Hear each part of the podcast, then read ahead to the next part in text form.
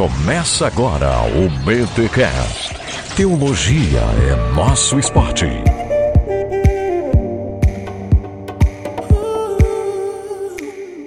Muito bem, muito bem, muito bem. Começa mais um BT Cash de número 276. Eu sou o Rodrigo Bibo e um líder saudável se faz com uma dieta muito balanceada entre oração e leitura bíblica. Olha só, gente, estamos aqui mais um episódio do seu podcast semanal de teologia. Já pararam para pensar? Tá chegando o final do ano e esse ano inteirinho vocês tiveram BT Cast toda semana tratando de algum assunto da área da Bíblia, da teologia, enfim, teologia pública. Meus amigos, que ano foi esse de 2018? Muito conteúdo bíblico teológico passou aqui no seu feed no BTcast, fora os BTcasts que a gente fez com os nossos parceiros, enfim. E agora você vai conferir esse papo que eu tive com o pessoal da Atos 29 falando sobre liderança saudável. Meus amigos, ouve aí o que esse pessoal tem para dizer, passe para o seu pastor, para o seu líder, presbíteros da sua comunidade. Aliás, você devia fazer mais isso, hein? Eu só acho, só acho que em 2019 a gente precisa crescer e a gente conta com vocês para isso. Então, esse episódio está muito redondinho para você passar para a liderança da sua igreja, seu liderança de jovens, enfim, todo mundo que exerce um cargo de liderança, seja ela qual for, aí na sua comunidade, passe esse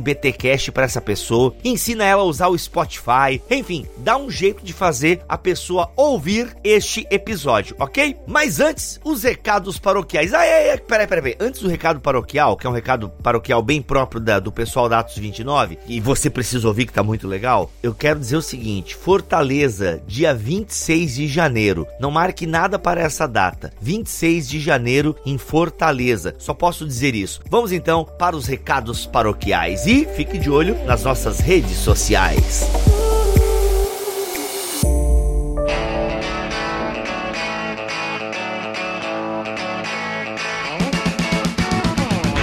Recados paroquiais dessa semana, como vocês sabem, estamos aqui com o Cris e o Jay da Atos 29 e nós vamos ter a conferência 2019 da Atos 29 de 10 a 12 de abril. Gente, anota aí, 10 a 12 de abril de 2019, a conferência da Atos 29. Jay, qual vai ser o tema do ano que vem desta conferência? Brother, vai ser muito bom para todos os pastores, líderes, aqueles que estão plantando igrejas, revitalizando igrejas, consideram a, a nossa conferência no ano que vem. O tema é legado, legado, plantando igrejas, cumprindo a missão. E a gente vai ter três trilhas focadas na plantação de igrejas, uh, na revitalização de igrejas e uma trilha focada principalmente em igrejas mães, igrejas que queiram uh, plantar igrejas. Então, uh, mas o tema é mais relacionado com essa ideia de qual vai ser o nosso legado. Uh, nosso legado em termos de o que a gente está fazendo no ministério, considerando tudo que Cristo fez por nós. Quando a gente fala em trilhas, né, vocês falam em trilhas. O que, que vocês estão querendo dizer com trilhas? É tipo oficinas que vai ter ao longo da conferência? Explica um pouquinho para nós esse conceito de trilhas. Ah, basicamente a ideia de breakouts, né, ou oficinas. É, é, a maioria da conferência é simplesmente palestras. Nós temos pelo menos 10 palestras. Mas nós temos duas ou três palestras que são bem especificadas ah, para essas áreas de plantação e revitalização de igrejas, ah, para providenciar um espaço ah, menor para pastores que, que estão revitalizando igrejas, por exemplo, falar com alguém que tem bastante experiência naquela área. A coisa legal sobre a conferência é a galera que a gente conseguiu participar, com, particularmente com palestrantes no ano que vem. A gente vai receber várias pessoas, vários pastores e líderes super capazes para falar sobre, sobre esses assuntos uh, relacionados à plantação de igrejas. Então a gente está bem animado com isso. Legal. A gente pode citar o nome de alguns palestrantes já confirmados? Sim, sim. Nós temos uh, a Sérgio Queiroz, uh, que fundou a Igreja Cidade Viva, né? Uma igreja grande em João Pessoa, eu acho que uns 5 ou 6 mil pessoas, que tem transformado, inclusive, aquela cidade em vários aspectos, através de vários projetos sociais. Uh, a igreja, inclusive, a igreja dele iniciou impactando os usuários de crack e, e,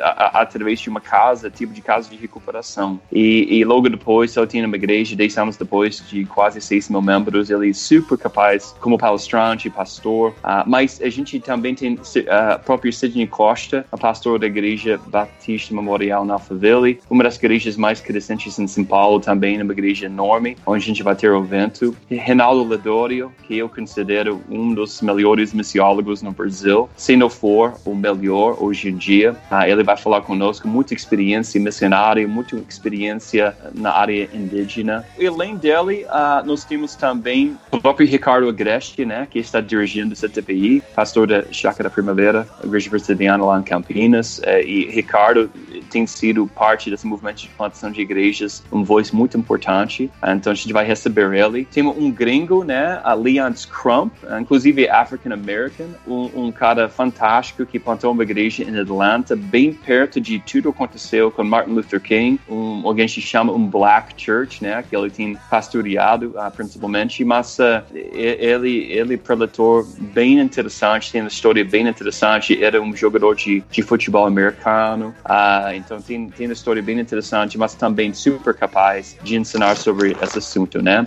Aí vai ter você também, né, Jay? Você vai ser palestrante lá também, né? É, o cara é humilde, mas ele vai estar tá também palestrando lá. Gente, então anota aí, ó, Bibotal que vai estar tá presente também na conferência, hein? Ó, se Deus quiser. De 10 a 12 de abril. 10 a 12 de abril de 2019, Igreja Batista Memorial de Alphaville. Geralmente é uma conferência de três dias aí. A questão de hospedagem, gente, que dica a gente pode dar aqui pra galera que tá nos ouvindo? Já tá marcando na agenda, já tá entrando no insights de viagens para ver preço de passagem, mas e a questão de hospedagem? Como é que acontece? Vai tem parcerias com hotéis? A igreja vai dar cama para todo mundo? Como é que é? Então, Bibo, nós estamos trabalhando nisso aí. A própria Igreja Batista Memorial de Alphaville está nos auxiliando nisso. Então, quem fizer inscrição, manter-se conectado conosco, olhando no site, que acredito que em breve a gente pode ter alguma novidade a esse respeito. Nós estamos buscando algum tipo de desconto no, nos hotéis mais próximos e também a gente incentiva muito os pastores organizarem grupos, excursões e tem muitos pastores que alugam é, apartamentos de temporada e, e aproveitam esse tempo para ter comunhão também, para estar junto com amigos e se hospedar juntos em apartamentos, em, em locais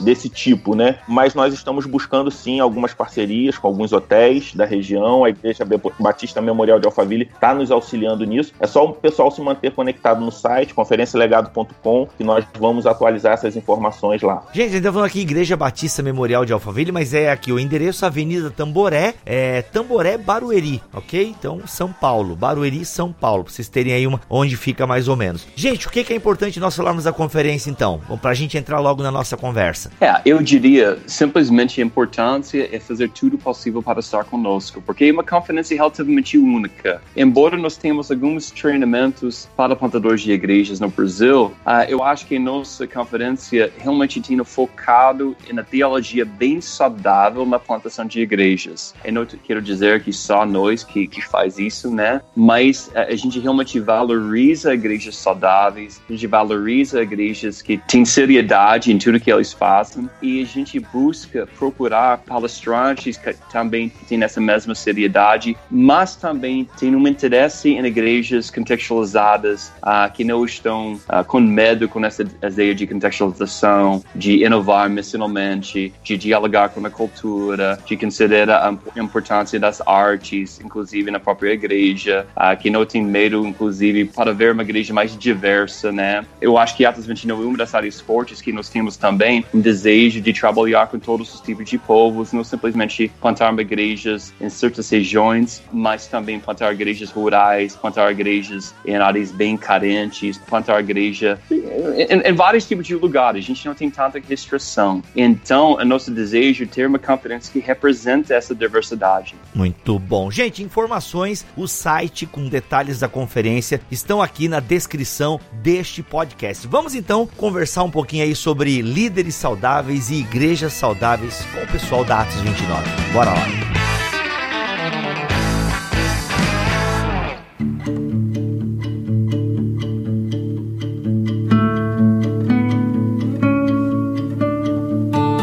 Bem, pessoal, e para falar então sobre liderança saudável e, consequentemente, igreja saudável, líderes saudáveis e igrejas saudáveis, nós temos aqui em Bibotalk pela primeira vez Atos 29 e eu estou aqui com Jay Bauman e Cristiano. Eu não sei teu sobrenome, Cristiano. Ficou, fico devendo. Gaspar. Gaspar, Cristiano Gaspar e Jay Bauman. Sejam bem-vindos aqui no Bibotalk, minha gente. Muito obrigado, prazer estar com você, brother. Valeu, Bibo. Obrigado pela oportunidade de estar aqui contigo. Legal. Gente, para começar, é muito importante, é, eu sempre gosto de fazer essas introduções até para localizar a audiência. Tem pessoas que já sabem, né? E quando viram, nossa, um BTcast com Atos 29, que legal. Outros, nossa, quem que é Atos 29? Então eu queria perguntar para vocês o que é a Atos 29. Então, partindo do pressuposto, tem gente que não sabe o que que é. É uma agência missionária, é uma igreja, é uma rede de igrejas. Queria que vocês explicassem, por gentileza, o que é Atos 29. Então, né, Atos 29, basicamente uma família de igrejas que plantam igrejas. Uh, nós temos mais que 700 igrejas no mundo inteiro, em mais que 40 países. Uh, originalmente iniciou nos Estados Unidos, mas desde então tem sido um movimento que espalhou, graças a Deus, mundialmente. Uh, agora está baseado mais em Inglaterra, inclusive. Mas o, o que caracteriza nosso movimento, ou nossa rede, nossa família, é principalmente um desejo de colaborar, de plantar igrejas centradas no Evangelho, que tem uma boa teologia, uh, onde nós temos homens qualificados plantando igrejas que realmente querem plantar igrejas cristocêntricas. Então, iniciamos aqui no Brasil alguns anos atrás, mas na verdade eu cheguei em Brasil quase nove anos atrás para iniciar algumas outras coisas, uh, inclusive o ministério chamado Restore Brasil. Mas Atos 29 tem sido uh, uma bênção na minha vida e, pela graça de Deus, muito uh, vida de muitos dos outros também uh, brasileiros aqui e, e outros no mundo inteiro. Ô Jay, surgiu onde?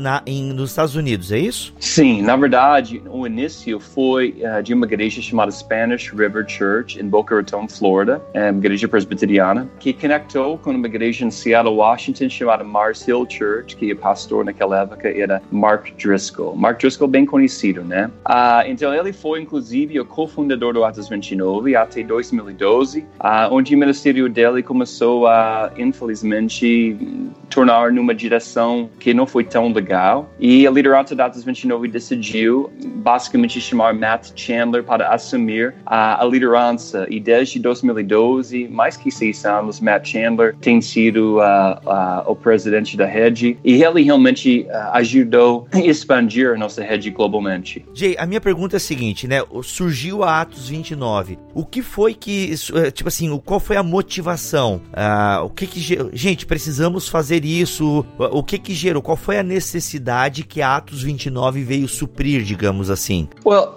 veja bem, em inglês a palavra ACTS stands for uh, Assessment, Coaching, Training and, and, Support. Então, em português seria uh, avaliação, coaching, treinamento e apoio. É isso que a gente oferece aos plantadores. A ideia de 29 é a continuação do livro do Atos, né? A igreja moderna, claro, a igreja contemporânea, continuando a ver uh, vidas transformadas pelo poder do Evangelho. E então a gente percebeu também em vários contextos denominacionais e até contextos independentes, os pastores e os plantadores não tinham o apoio necessário para plantar igrejas centradas no Evangelho e também às vezes tinha uma identificação mais com uma rede do que com a própria, a própria denominação. Então, muitas igrejas são denominacionais em Atos 29, mas muitas também são igrejas independentes que querem simplesmente se afiliar. Mas o único propósito do Atos é principalmente a plantação de igrejas. Então, embora a gente acabe tratando vários outros assuntos, né? Em princípio, nosso foco é a plantação de novas igrejas, uh, porque acreditamos, uh, como eu acho que foi lá o Shalom que falou que a plantação de novas igrejas é uma forma mais eficaz de evangelismo que existe. Então a gente acredita realmente na plantação de novas igrejas. Uh, cruzadas valem a pena, evangelismo na rua, várias outras uh, formas de uh, ver pessoas ver a Cristo podem impactar pessoas, mas muitas vezes não tem, não tem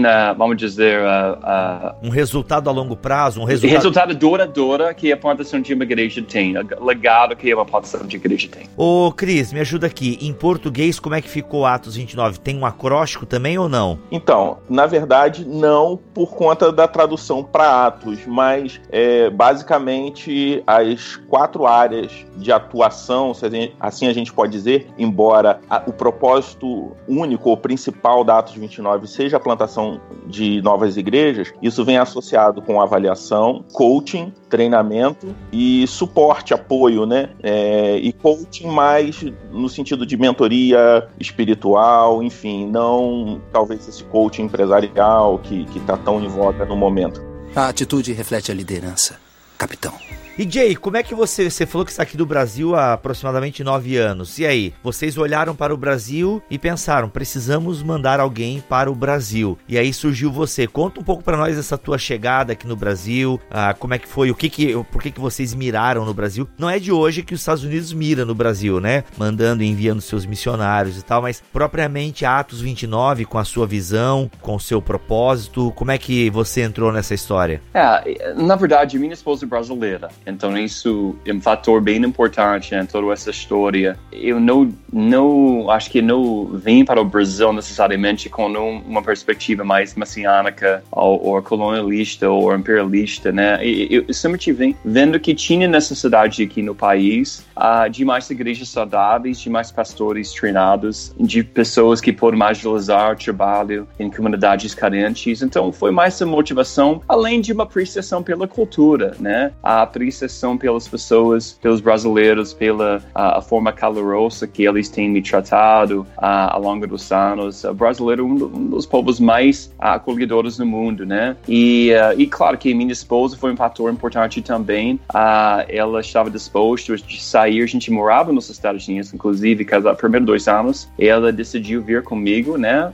E desde então nós temos nove anos. A gente vai celebrar, inclusive, dez anos ano que vem no Brasil. E, e aí é difícil, cara, porque a gente mora uh, no Rio de Janeiro. O Rio de Janeiro é uma cidade que a gente sabe que não é tão fácil morar em alguns aspectos, né? Porque por causa da questão de violência, de, de segurança pública e tendo a opção de morar nos Estados Unidos uh, e não morar lá, morar no Rio, realmente algumas pessoas nos questionam, né? Mas uh, eu acho que tem sido a vontade de Deus e graças a Deus ele tem providenciado tudo que nós precisamos. Pois é, Jay, e eu acho interessante nisso tudo que a sua visão do Brasil, de quando você estava fora do Brasil e quando você chegou aqui, esse cenário de ter muitas igrejas. Qual foi a sua necessidade? Como foi o que você enxergou como necessidade para a igreja brasileira naquele momento? É, como que seu ministério né, acabou se desenvolvendo inicialmente no Brasil há nove anos atrás? Bom, na verdade, quem abriu uma porta para mim foi uh, o próprio Antônio Carlos Costa, né? Porque ele foi pastor da minha esposa e também ele basicamente convidou, me convidou para ser parte da, da equipe dele. Então, inclusive, eu trabalhei na igreja presbiteriana lá na Barra da Tijuca, primeiro dois anos e, e meio. Depois eu vi que a direção do Antônio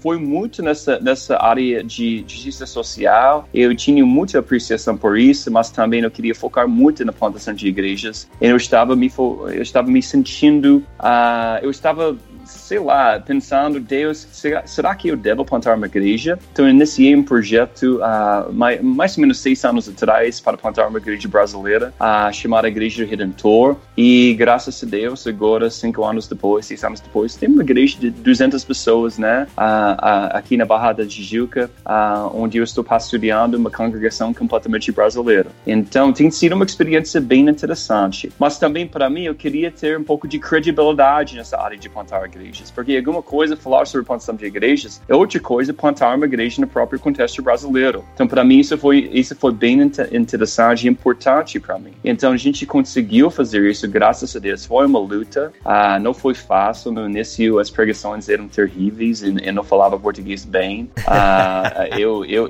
era terrível. Inclusive, eu não sei porque as pessoas voltaram para a igreja semana seguinte, mas graças a Deus, uh, Deus foi muito gracioso conosco e agora nós temos uma igreja viva, ah, uma igreja onde o próprio Cristiano está servindo conosco como pastor auxiliar, que nós temos um plano de eventualmente expandir para outras igrejas do Redentor na nossa cidade. Mas voltando um pouco mais para a questão do Brasil em geral. Ah, na verdade, a igreja no Brasil tem, em alguns aspectos, muita maturidade tem, em comparação do resto da América Latina. Nós temos vários movimentos, várias uh, coisas que têm acontecendo, teólogos, uh, conferências, é bem viva, né? Eu acho que é o terceiro maior uh, país que envia missionários para outros países. Então, em geral, o, o Brasil não necessariamente precisa mais um americano ou, ou, mais um estrangeiro. Mas também a gente não pode encaixar Deus. Eu, eu acredito que onde Deus uh, uh, chama, Ele vai providenciar. E alguns de nós tem, nós temos esses chamados, né? Então, acredito claramente que Deus nos chamou há nove anos atrás para vir para o Brasil e iniciar esse trabalho. E graças a Deus,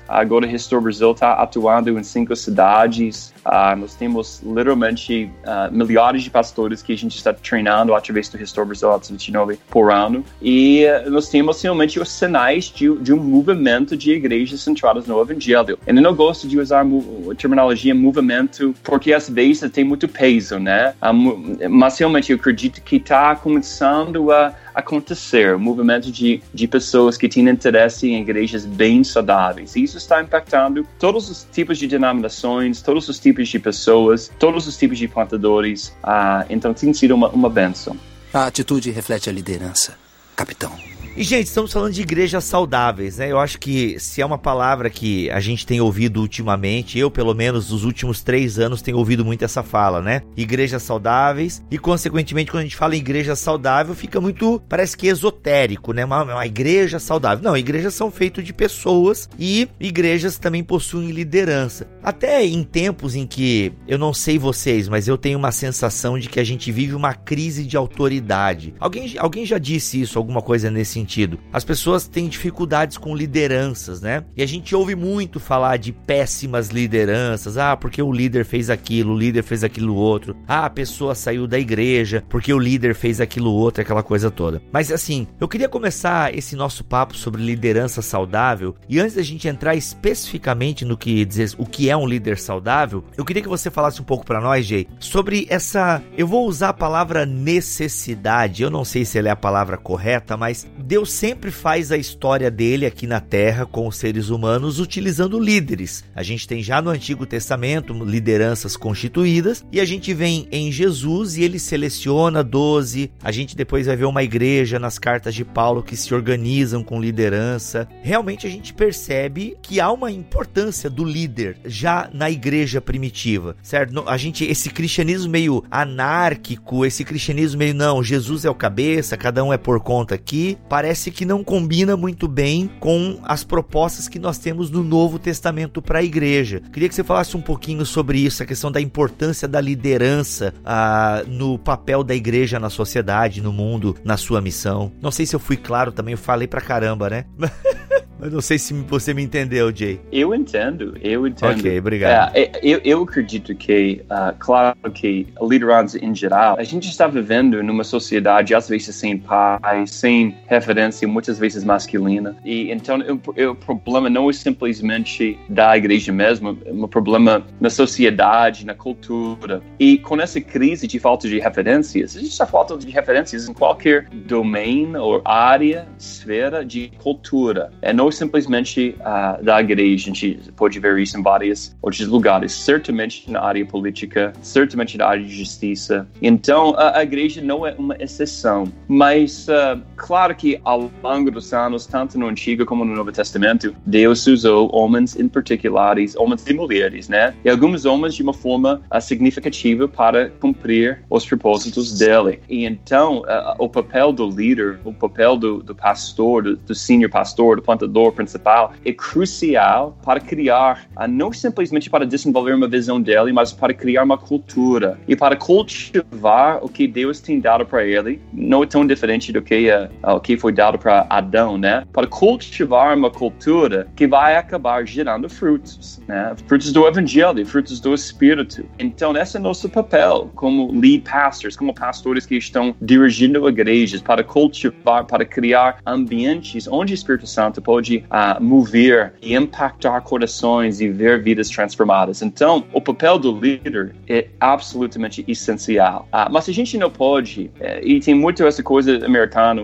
meio importada hoje em dia, inclusive no Brasil, uh, tudo sobre liderança, liderança, liderança. E, e, liderança é crucial, mas a gente não pode esquecer que na raiz, um líder é um discípulo. Então, às vezes a gente gosta de meio uh, desassociar essa ideia de discipulado, de desenvolvimento da liderança e acaba desenvolvimento de liderança bem pragmática e discipulado mais bíblica, mas eu não vejo tanto uma diferença. Uh, eu, eu, acho que não tem essa dicotomia. Eu acho que a gente tem que desenvolver líderes e a gente tem que desenvolver discípulos. E em alguns aspectos é a mesma coisa, uh, só depende do contexto. Então, nosso papel é discipular, a grande comissão discipular. Eu acho muito válido o que o Jay falou, até porque eu sou, de alguma forma, fruto desse discipulado. Eu plantei uma igreja na minha cidade natal, Macaé, comunidade batista de Macaé, a qual eu pastoreei durante cinco anos. E o investimento, através da Atos 29 Restore Brasil, através da figura do Jay e dos outros líderes da rede, assim, foi fundamental para o desenvolvimento dessa igreja que permanece lá saudável. É, eu saí de lá tem quatro meses, tô, como o Jay falou anteriormente, estou servindo com ele na Igreja do Redentor, além de servir a Atos 29, e é uma igreja que permanece a, uma liderança local, o Sávio, que era o outro pastor, assumiu naturalmente, que é uma demonstração de saúde da igreja. Ela aconteceu justamente por esse discipulado que eu me submeti através do projeto Plantador, que é uma das frentes de trabalho é, do Ministério da Atos 29 Restore Brasil é, aqui no nosso país. Então, estou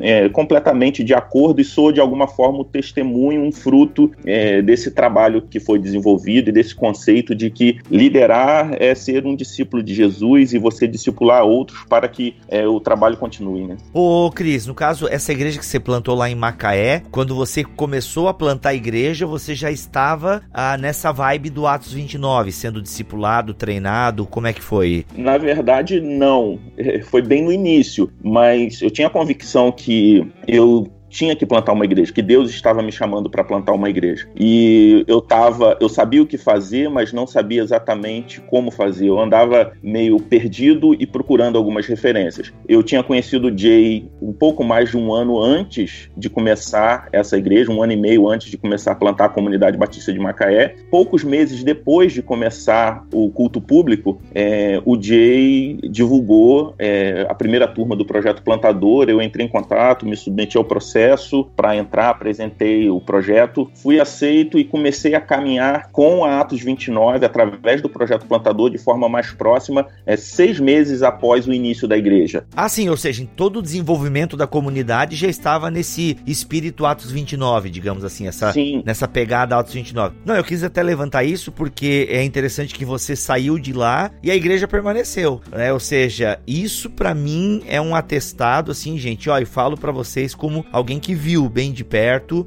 o pastor sai e a igreja acaba. E o legal é que ela continuou, a gente não teve dificuldade de ter que trazer, por exemplo, um pastor de fora, uma outra pessoa. O Sávio, que foi co-plantador junto comigo, foi alguém que participou de todo o processo de plantação com a gente, assumiu naturalmente a liderança da igreja. A igreja permanece saudável. Há poucos dias atrás eu estive lá na conferência anual que, que a igreja faz e, e eu fiquei feliz em poder ver um número enorme, dezenas de membros da igreja servindo como voluntários, a igreja caminhando. E em quatro meses que eu saí de lá, nessa equipe tinha pessoas lá que eu nem conhecia, pessoas que já durante essa minha saída chegaram para a igreja. E eu coloco muito, claro, primeiramente Deus conduzindo tudo, mas esse processo de mentoria, de discipulado da Atos 29 me ajudou muito. Eu considero que foi uma ferramenta que Deus disponibilizou que foi fundamental em todo esse processo. A atitude reflete a liderança capitão.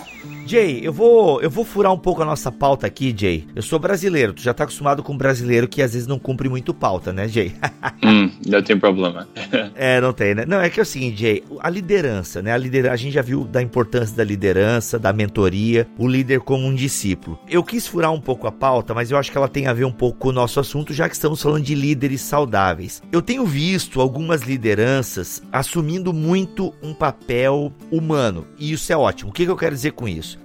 A gente não pode divinizar um líder, certo? Nossa, o líder não erra, o líder não tem erro, é uma pessoa intocável, ele é diferente da comunidade. Existe essa visão do líder como um cara diferente do resto da comunidade. Ele é o líder, o homem de Deus, né? Tal, tal, tal. Mas existe agora, eu tô vendo muito um outro lado. Líderes assim que a todo momento estão no púlpito e estão falando dos seus pecados no púlpito, das suas falhas E aí eu vejo que a igreja, ela responde também de maneira interessante a esse líder que é aberto, que expõe as suas fraquezas no púlpito, aquela coisa toda. Alguns acham interessante, nossa, ó, ele é homem, ele é humano, que bom e não sei o que. Outros parece que perdem o referencial. Caramba, eu tô ouvindo um cara que tem aí ó, os mesmos problemas que eu e tá lutando também contra isso e tal. Como é que tu enxerga isso, Jay? É uma pergunta bem pessoal mesmo, que é um tema que eu tenho trabalhado comigo, assim. Até que ponto? Na verdade, essa é uma pergunta excelente, uh, uma pergunta bem interessante, uma observação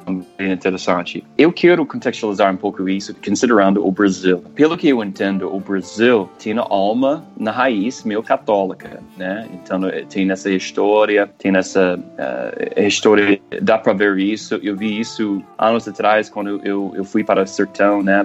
Visitando, eu acho que a cidade foi Juazeiro de Norte, vendo uh, aquela uh, estátua de Padre Cícero, né? E, e vendo esse aspecto de sincretismo que foi tão forte, inclusive na Igreja Católica, bem diferente do que os Estados Unidos, onde esse sincretismo não é a mesma coisa. Mas uh, por que eu estou dizendo isso? Porque a alma do brasileiro ainda, em alguns aspectos, nem tanto nas grandes cidades, na classe alta, média, mas uh, muito brasileiro ainda tem essa perspectiva do pastor como quase o pope, ou o papa, ou sacerdote. Então, sendo assim, ele tem a perspectiva dele como o homem de Deus. Então, ele, ele manda, todo mundo tem que obedecer, todo mundo tem um tipo de autoridade às vezes acima do normal, que às vezes pastores, particularmente pastores personalistas, acabam usando isso, abraçando forma de autoritarianismo. Eu não estou dizendo isso certo, mas acho que dá para entender. Então isso é complicado, porque é realmente, veja, a gente pode ver isso em vários tipos de igrejas. Historicamente estavam em igrejas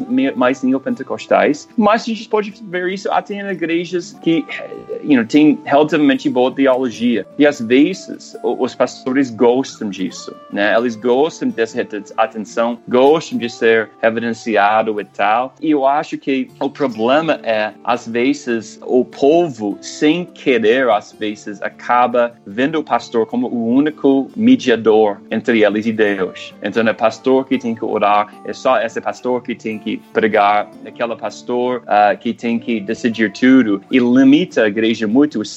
Certamente, não, para mim, não tem a mesma uh, visão da Novo Testamento que cada pessoa é uma sacerdote, né? Cada crente é sacerdote no reino de Deus. Então, cada um de nós tem a mesma acesso de Deus, Jesus e tal. Então, a gente não precisa necessariamente ver esses pastores como super-heróis. Embora a Bíblia diz que a qualificação do presbítero deve ser alguém irrepreensível. Bom, e, então isso é crucial. No outro lado, você tem exatamente essa cara que é bem americana hoje em dia, né? De eu vou expor todos os meus pecados, eu sou como você, eu quero ser relevante, eu sou mais um cara, e eu vou até brincar como qualquer um e tal. E eu vejo essa humanidade importante também. Mas veja Jesus. Pensa, melhor dizer, pensa em Jesus. Jesus tem aspecto de divindade, mas também quando ele estava na Terra, ele tem esse aspecto de humanidade. E eu acho que para o líder, claro que nós, eh, o líder cristão, o pastor, vai ter alguns elementos que vai diferenciar ele um pouco, até biblicamente, do povo, que vai criar um pouco essa uh, respeito por ele, essa autoridade, essa uh, tudo isso. Mas também a gente não pode esquecer a humanidade da pessoa. E, eu acho que uh, talvez no Brasil a gente precisa abraçar mais ao lado da humanidade do pastor, porque muitas vezes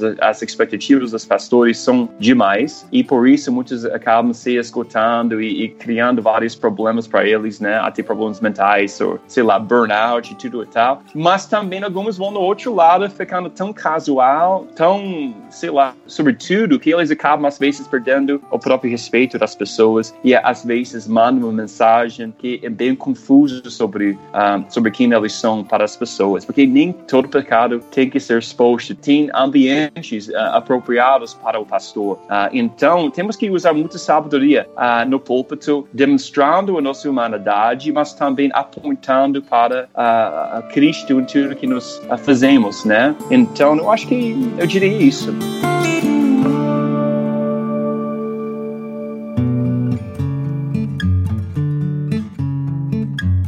Acho que é isso mesmo, é não querer ser um, um personagem, mas ao mesmo tempo valorizar aquilo que a Bíblia já aponta para o líder, para o obreiro, que está bem claro nas escrituras. E é interessante que é, de todas as qualificações que a gente vê nas cartas pastorais, tanto em 1 Timóteo quanto Tito, a gente só vê uma qualificação que a gente poderia chamar de mais técnica, que é ser apto ao ensino. Todas as outras qualificações, elas são de ordem mais moral. Não querer ter esse falso moralismo, né? Não viver uma vida hipócrita, mas valorizar isso. E eu acho que uma das crises da liderança no ambiente, no ambiente eclesiástico é essa desvalorização, uma não observação para essas qualificações que a própria Bíblia dá. E às vezes a gente valoriza a quantidade de idiomas que o cara fala, algumas outras qualificações que são importantes, podem contribuir, mas não necessariamente são aquelas essenciais que a, que a palavra de Deus nos, nos orienta para é. que a gente possa possuir. Posso, posso falar, porque o que o Cristiano está dizendo é muito importante, muito. Infelizmente, na igreja brasileira evangélica, na minha observação, nós não temos considerando as qualificações do presbítero tão seriamente em vários movimentos, vários contextos. Eu não quero generalizar, então me perdoe. Mas realmente, tem várias situações que tenho visto aqui no, no Rio de Janeiro, o pastor vai cometer um pecado significativo, adultério, alguma questão sobre dinheiro, uh, algum, alguma outra questão bem séria. E ele vai basicamente chorar em frente da, da, da congregação, né? Talvez tenha um tempinho que ele fica fora da igreja, um mês e tal, e depois todo mundo, um mês atrás, um, mês depois, já tem basicamente perdoado ele e já ele já acaba resumindo e assumindo a liderança daquela igreja. E não pode ser assim, porque a gente tem que entender, enquanto todo mundo peca, as consequências do pecado não são as mesmas, entendeu? Não são, as consequências dos pecados devem diferenciar baseado em, em o que a Bíblia uh, nos chama para fazer. Nos, cara, não estou falando bem, mas dá para entender, né? Então, o, o, que eu quero dizer, basicamente, muitos pastores têm sido divorciados duas, três, quatro vezes. Tá na, na quatro esposa, por exemplo. Uh, uh, eu, eu acho isso, para mim, isso não faz nenhum sentido. O cara pode ter um papel em algum tipo de, talvez, organização para eclesiástica, algum tipo de ministério, sem ser necessariamente um pastor, mas ele não é mais qualificado para ser um presbítero. Então, a gente precisa considerar isso, porque o, o dano isso, muitas vezes, é igrejas lideradas por homens que têm forte personalidades, mas tem, não têm caráter, não têm caráter para, uh, que são bons comunicadores, mas não têm caráter. E, infelizmente, às vezes nós somos enganados por essas pessoas. E o resultado é muitas pessoas desegrejadas porque eles têm sofrido em contextos que não foram saudáveis por igrejas dirigidas por, pelos pastores que infelizmente não tinha caráter suficiente para o papel que Deus ordenou. Sim, e se vocês me permitem fazer até um complemento, é uma coisa que é até estranho que eu vou falar agora, mas eu vejo como uma verdade bíblica. Se a gente olha para a igreja de Corinto, a gente vai ver uma igreja que é muito dinamizada pelos dons, uma igreja que tinha que acontecia coisas sobrenaturais e, e, e dons se manifestavam com certa naturalidade naquela igreja, mas a igreja tinha problemas com caráter. A gente vai ter uma turma que vai chegar na presença de Jesus e vai dizer que fizeram coisas né, incríveis, expulsaram demônios, enfim, fizeram uma série de, de coisas que nos impressionam. Nossa, o cara expulsou um demônio, olha, ele é alguém muito próximo de Deus. Mas Jesus vai olhar para ele, não, eu não te conheço. Então, isso pode parecer um pouco confuso, mas realmente existem pessoas que elas vão nos ganhar com a sua oratória e elas vão ter uma palavra que realmente é inflamada, elas podem até orar e alguma coisa acontecer, mas no fundo elas não são discípulos de Jesus, né? Eu não sei explicar isso ao certo, eu não sei nem se vocês concordam com o que eu acabei de falar, mas eu vejo isso, eu olho para a igreja de Corinto, eu vejo essa passagem de Mateus, ou seja, essas pessoas vão chegar na presença de Jesus acreditando que estavam fazendo a coisa certa. Afinal, eles chegaram na frente de Jesus lá, e aí, Jesus, em teu nome eu fiz isso, isso e aquilo. E aí Jesus vai olhar no olho do, do camarada, mas eu não te conheço. É, então, assim, isso é muito sério. A atitude reflete a liderança. Capitão.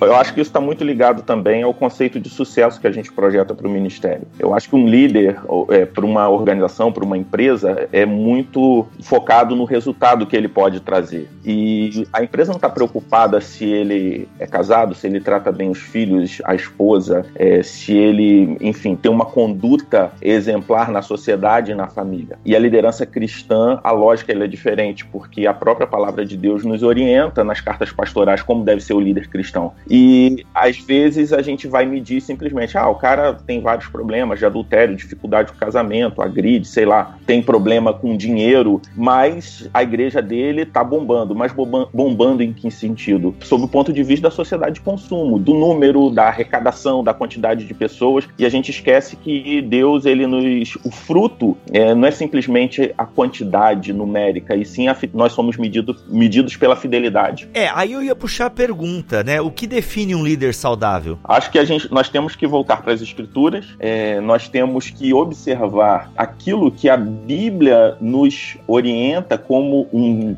líder saudável, como está lá em 1 Timóteo e Tito 1, de 6 a 9, que é o cara que não é. o cara que tem uma boa reputação para com os de fora, que não é ávido pelo lucro desonesto, é aquele que é fiel. Então, acho que o líder saudável ele é medido pela sua fidelidade àquilo que Deus está estabeleceu no seu plano perfeito para ele, no seu plano para a condução da sua igreja. Então, o líder saudável é, não é simplesmente aquele que tem um bom resultado sob o ponto de vista da sociedade de consumo que a gente tem, mas é aquele que é fiel àquilo que Deus estabeleceu para ele. Então, eu acho que esse é o líder saudável. É interessante porque, por exemplo, na Atos 29, nós temos um processo de avaliação. Eu, inclusive, sou coordenador dessa área, eu coordeno. Então, todos os processos de avaliação, todas as pessoas que é, aplicam para Atos 29 submetem essa avaliação ao longo dos últimos dois, três anos, eu tenho acompanhado. E esse processo de avaliação é todo pautado nessas qualificações que nós vemos em 1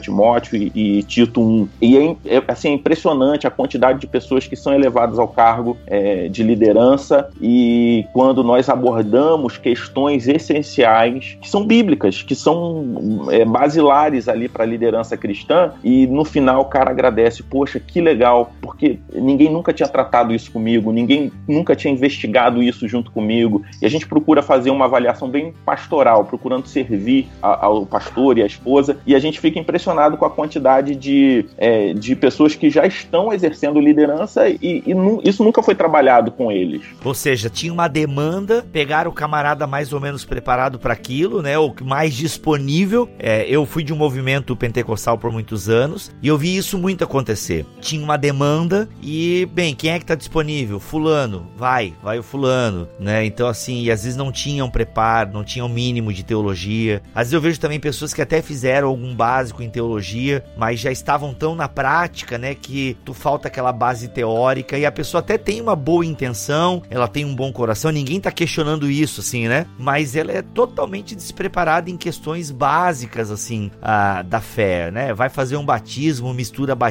com com, outras coisas, assim, porque falta realmente aquilo que é básico. A atitude reflete a liderança, capitão.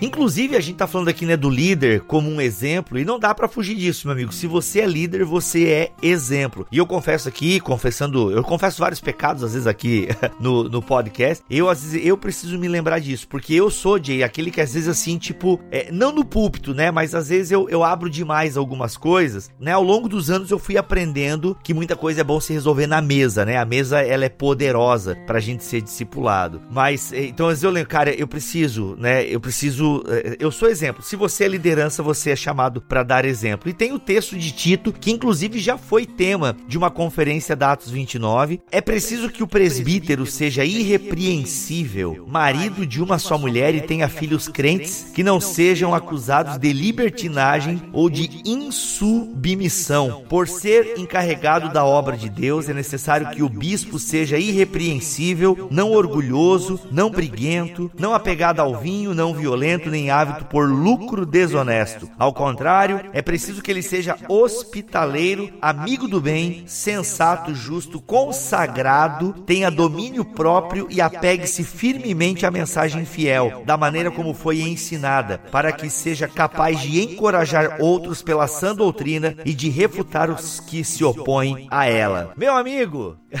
esse texto aqui tinha que ser lido no primeiro ano da faculdade de teologia.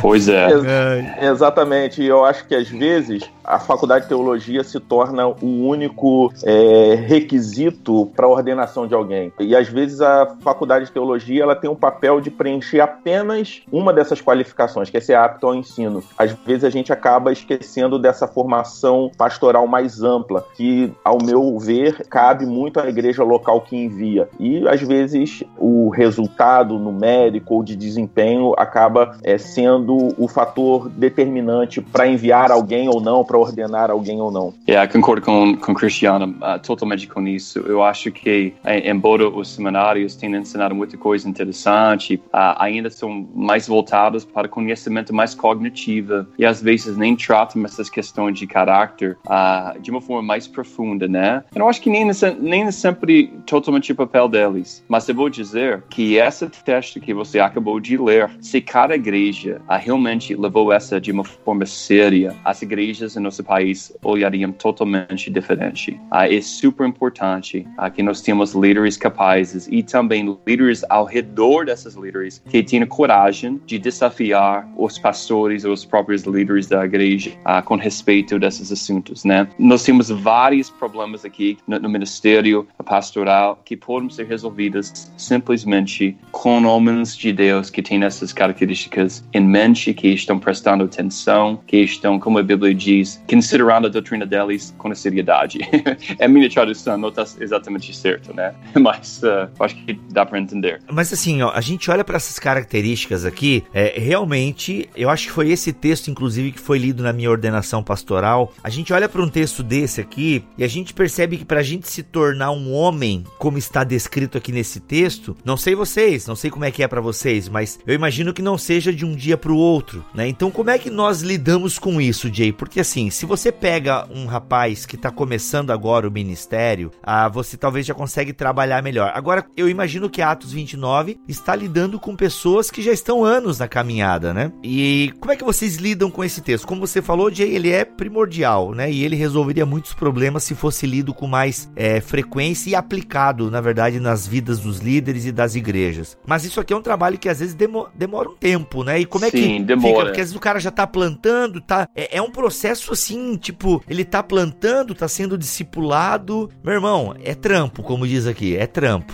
Well, felizmente o processo de plantar uma igreja vai revelar essas, essas, uh, essas áreas, vai revelar, porque sempre em, áreas, em momentos de estresse, o nosso caráter é revelado. Então, a Atos 29, só para estar um pouco, sei lá, dizer isso, eu acho que é importante. A gente tem um processo de avaliação, que é para plantadores e também pastores de igrejas existentes, mas a gente não está substituindo um, um conselho, ou um grupo de presbíteros, ou um, um grupo de liderado de uma igreja. A gente só considera isso na plantação de igrejas, essas características em termos de será que essa pessoa tem essas características de uma forma significativa ou, ou possui essas características até o ponto que a gente acha que pode posar ou apresentar um problema para ele na, na, na própria plantação. Então, muito tem a ver com a plantação de igrejas e um pouco menos com essa ideia de geral, geral de julgar pastores e plantadores, uh, porque claro que dois dias de avaliação não dá para entender tudo sobre a vida de alguém. Mas graças a Deus o processo tem sido muito valioso e a gente inclui, sempre inclui a esposa do pastor como parte do processo, porque ela tem muito a dizer, muito a revelar muitas vezes com respeito da vida em casa, com respeito da seriedade uh, do homem e tem sido uma experiência bem interessante, uh, mas uh, tem revelado também o número dos problemas, o número dos pastores com problemas como de, como depressão, pastores viciados com vários tipos de remédios, né? Pastores que têm sofrido burnout, pastores que estão em situações complicadas nas próprias igrejas deles, que não têm nem sintonia com a própria liderança da denominação, pastores que estão chegando cansados, querendo meu quase que nossa rede, sei lá, salvar uh, eles em algum tipo tipo de situação, ou, ou de uma tipo de situação, a gente não consegue fazer isso, claro, né? Mas é isso, né, que eu diria. A atitude reflete a liderança, capitão.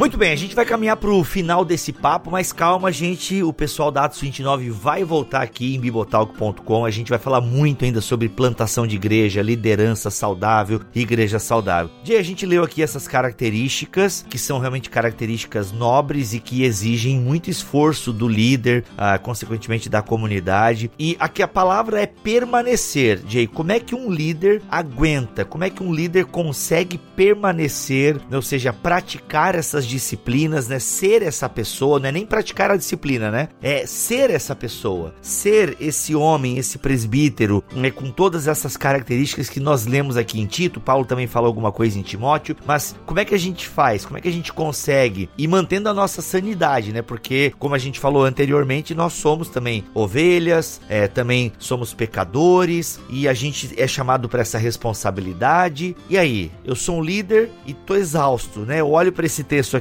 Tem líder, talvez, Jay, que estejam nos ouvindo agora. E ao ouvirem esse texto pensaram: caramba, eu não aguento mais, meu, isso aí é muito para mim. E aí, Jay? É, eu acho que a gente tem que lembrar que isso não é alguma coisa que a gente vai fazer tanto, é, é mais, vamos dizer, um relacionamento com Cristo, né? Pregando o Evangelho para nós mesmos, eu acho que é o hábito diário mais importante que nós precisamos desenvolver. Uh, como Lutero falou, a importância do Evangelho até o ponto onde nós estamos batendo o Evangelho em nossas próprias cabeças diariamente, e inclusive para da, cabeça do, do, nosso povo também. Vivendo uma vida centrada no Evangelho, cada dia aprendendo ainda mais sobre a santidade de Deus e ainda mais sobre nossa pecaminosidade, e a gente vai ver essa lacuna, essa gap crescer cada vez mais. E sendo assim, a gente vai acabar valorizando ainda mais o trabalho de Cristo na cruz. Então, eu acredito que se nós, como pastores, estamos cativados com a beleza de Cristo, com a beleza de Deus, com a beleza do Evangelho, tendo um relacionamento vivo com Cristo, a gente vai naturalmente uh, vir na direção de ter essas qualificações cumpridas em nossas vidas como presbíteros, como os pastores, né? E, e Deus vai receber todo o glória. E entendendo quem nós somos em Cristo,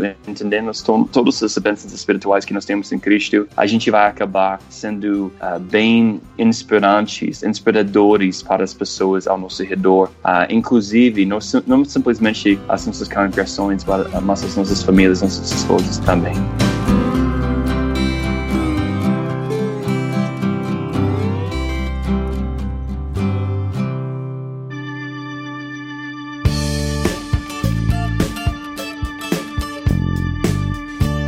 Isso. Tem muita coisa para falar ainda e eles vão voltar, como eu já disse. Mas queremos lembrar, né, Cristiano? Ano que vem, em abril, conferência Atos 29. É, exatamente. Conferência, décima conferência da Atos 29 no Brasil, com tema legado, que vai acontecer lá na Igreja Batista Memorial de Alphaville, 10, 11 e 12 de abril. Todos estão convidados e tenho certeza que vai ser um tempo muito especial. Uhum, muito legal. Gente, informações estão aqui, já dissemos no começo, repetimos. Informações da conferência estão aqui na descrição descrição deste podcast. Jay, muito obrigado pela sua vinda aqui em bibotalk.com. Muito obrigado também, né? Queremos convidar todos para essa conferência, vai ser fantástica. De qualquer forma, quem tem interesse em nosso ministério, pode entrar em contato conosco pilatos29brasil.com. Muito bom. Vamos ficando por aqui, que Deus abençoe todos vocês. Até o próximo podcast, se ele assim quiser e permitir. Fiquem todos na paz do Senhor Jesus. Obrigado. Tamo juntos.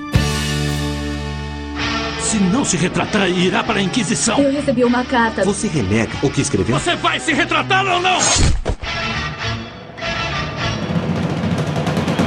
Fala crente! Começa mais um Concílios e Guilhotinas aqui no BTcast, o último de 2018. Olha aí, assim ó, é só a última leitura de e-mails de 2018. Nós ainda temos o próximo BTcast, que esse sim será o último episódio do ano, tá? O 277, que é o nosso tradicional especial de Natal, mas espera uma semaninha ainda que não chegou. Mas olha só, Jay Bauman e Cristiano Gaspar estiveram aí nos brindando com muita sapiência a respeito de liderança, a respeito da conferência Atos 29 que vai ter ano que vem. Foi muito maneiro, mas agora é a vez dos nossos queridos ouvintes declamar as suas poesias em forma de e-mail aqui no Concílios e Guilhotinas. Olha só, o nosso primeiro e-mail de hoje é do Lucas Fernandes. Ele diz aqui: Olá pessoal do Bibotalk, tudo bem? Conheci há pouco tempo o Bibotalk e estou amando a ideia do canal. Sou um amante da teologia, de modo que ela agora é o meu hobby esporte favorito. Eu queria dar uma ideia para vocês. Será que vocês não poderiam vender canecas personalizadas? Aí ele até mandou um exemplo aqui. Eu acredito que seria um sucesso. Um grande abraço, pessoal. Sucesso pro canal e principalmente que o pai continue abençoando e cuidando de todos. Olha só, o Lucas, a gente já tentou, tá? Inclusive nós vendíamos camisas, tínhamos a nossa BT Store, né? Vendíamos livros lá e tal. Mas cara, é uma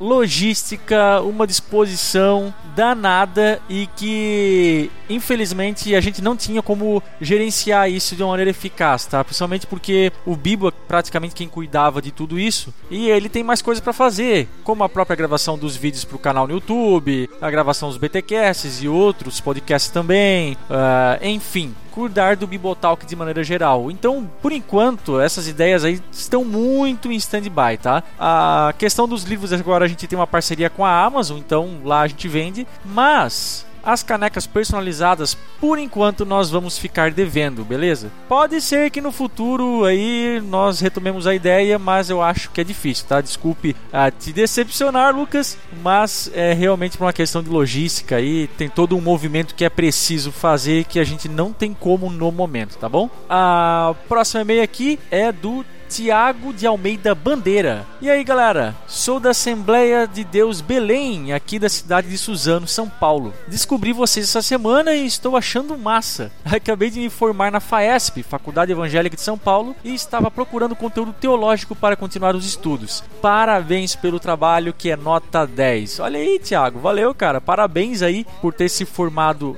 na FAESP. Legal, mais um teólogo ajudando aí a igreja brasileira a crescer em sabedoria conhecimento. Muito bom, Tiago. E o nosso último e-mail de hoje aqui é da Gisele Souza. Olá, galera do Bibotalk, graça e paz. Adoro ouvir os podcasts, contribui demais para o meu conhecimento. Amo toda a equipe e que Deus continue abençoando e fazendo crescer esse ministério. Eu sou da Igreja Batista em Parada 15 de Novembro em Itaquera, São Paulo. Sou líder do Ministério de Dança aqui e tenho dificuldades de encontrar conteúdo sobre a dança cristã, principalmente sobre a história da dança nas igrejas no Brasil e no mundo, além de assuntos relacionados a um entendimento do corpo, do movimento e da expressão corporal para louvor e adoração a Deus. Se tiver alguma novidade nesse assunto, ficarei muito grata. Abraços e até mais. Olha só, Gisele, eu nunca fui atrás desse tipo de assunto, mas eu tenho impressão, é só um achismo, tá? Que é um tema que você vai ter muita dificuldade de achar. Eu nunca vi um livro sequer, pelo menos em português, a respeito disso. E eu acho que a literatura aí, mesmo gringa, tá? Sei lá, americana, em inglês,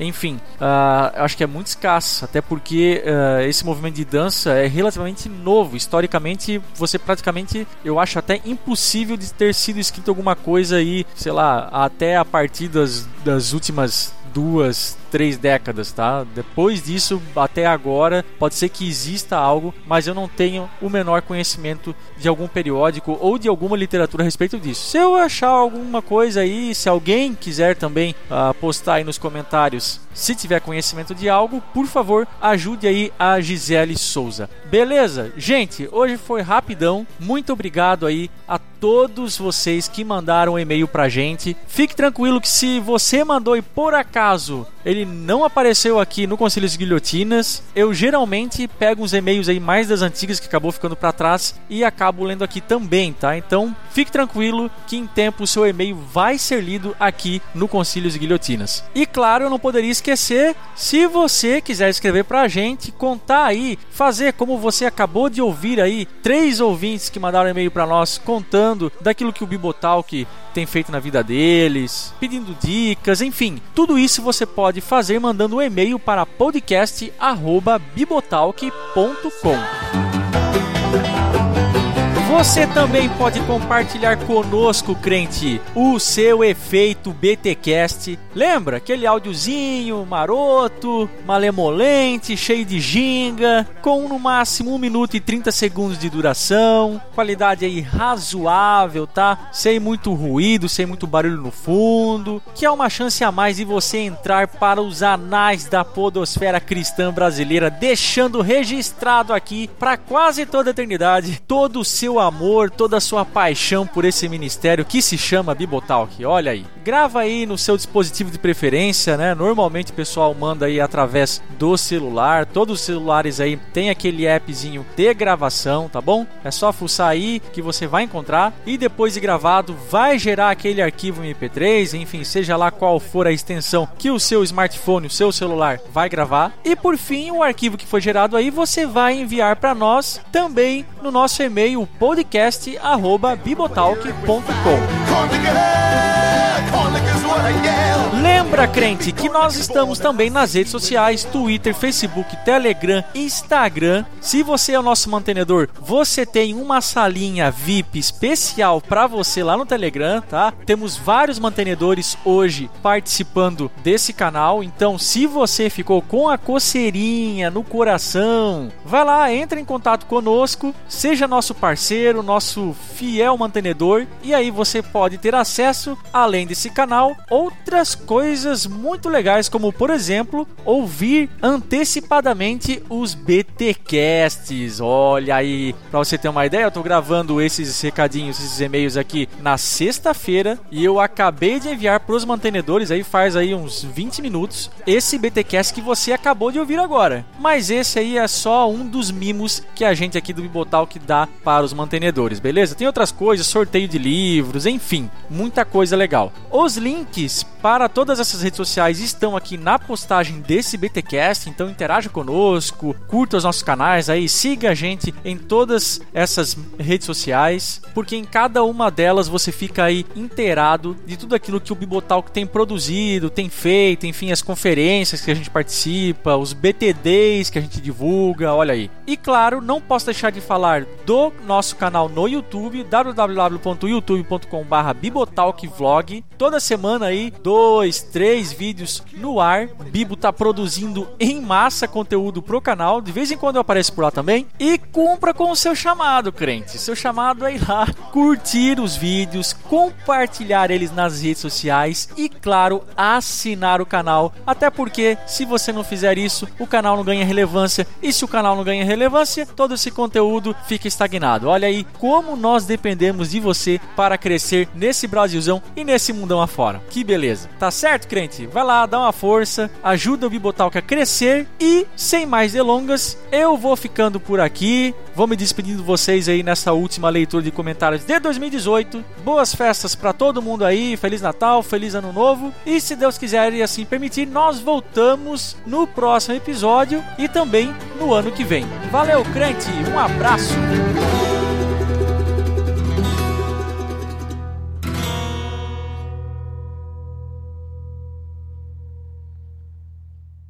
Este podcast foi editado por Mac Bibotalk Produções.